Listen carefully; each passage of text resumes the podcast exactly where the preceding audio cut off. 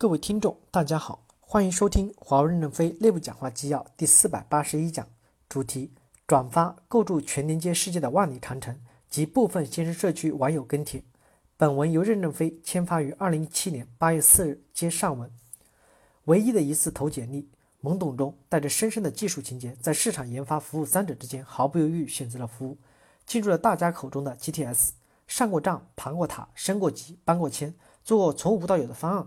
P A K 过达不到的目指标，突破过一些难啃的客户，经历了灾难来临时与客户的并肩作战，不离不弃，也经历过了 P 三世界杯、奥运保障后的举杯相庆。很庆幸这么多年来一直坚守在服务的第一线，也很幸运能与这么多优秀、坚韧、进取、从不言弃的服务人员与为荣辱与共的一家人。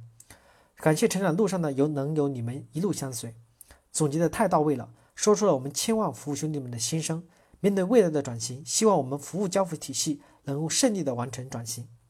每个苦逼的 GTS 都有过终身难忘的经历，有被客户逼疯想跳楼的，有和客户把酒言欢的，有连续通宵定位问题的，仿佛历历在目。然而，仍需聚焦未来，不能躺在公路布上。如何将 GTS 的艰苦奋斗、奋力拼搏转化为华为服务的竞争力？在艰苦地区、艰苦环境特殊情况下，我们发扬艰苦奋斗的精神，可以脱颖而出。赢得客户的信任和尊重，但是在平常时期、常规的环境，如何展现我们的服务竞争力优势？目前服务降成本是考虑最多的因素，因为没有竞争力，只能降价、降成本。GTS 的艰苦奋斗和奋力拼搏，已经转换成为华为服务的竞争力，并为华公司打下了如今的江山格局。我们当初能一个网络一个网络的搬迁下来，靠的就是 GTS 老黄牛和市场兄弟的狼。上甘岭之所以出名，不是因为进攻打得漂亮。而是因为防守的艰苦，当前 GTS 的艰苦奋斗精神，只能弥补因减员增效而留下的盲目参与。用一个连的兵力去防守敌人一个师的进攻，你还嫌不够吗？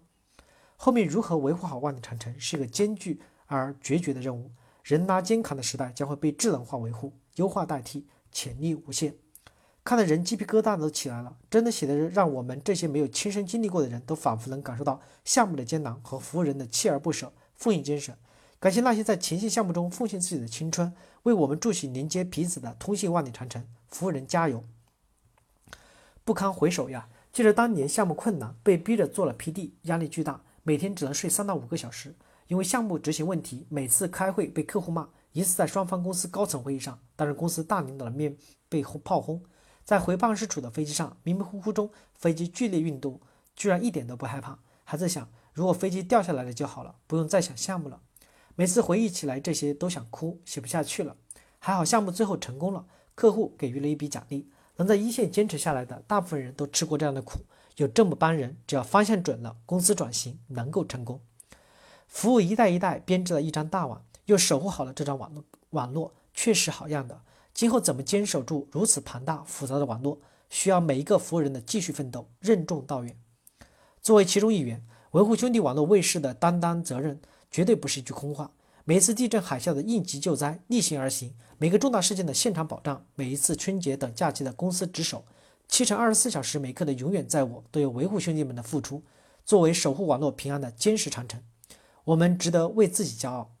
我们不仅贡献着自己的聪明长智，更是艰苦奋斗的真正践行者。作为一个半岛不兴的 GTS，最近几天在食堂吃饭，多少都聊起来这个帖子。大家都在回忆过去一些很苦的经历，现在谈起来，大家都是笑谈，无论是笑自己还是笑同事，都是一股一段难能可贵的经历。但是经历之后呢，我们不会只是眼干干的事情如何，而是做事情背后所秉持的精神吧。我想，这才是这篇文章的价值。对 GTS 发展历程的实例浓缩，犹如读一篇有声的散文，心中充满了感慨与赞美。感谢大家的收听，敬请期待下一讲内容。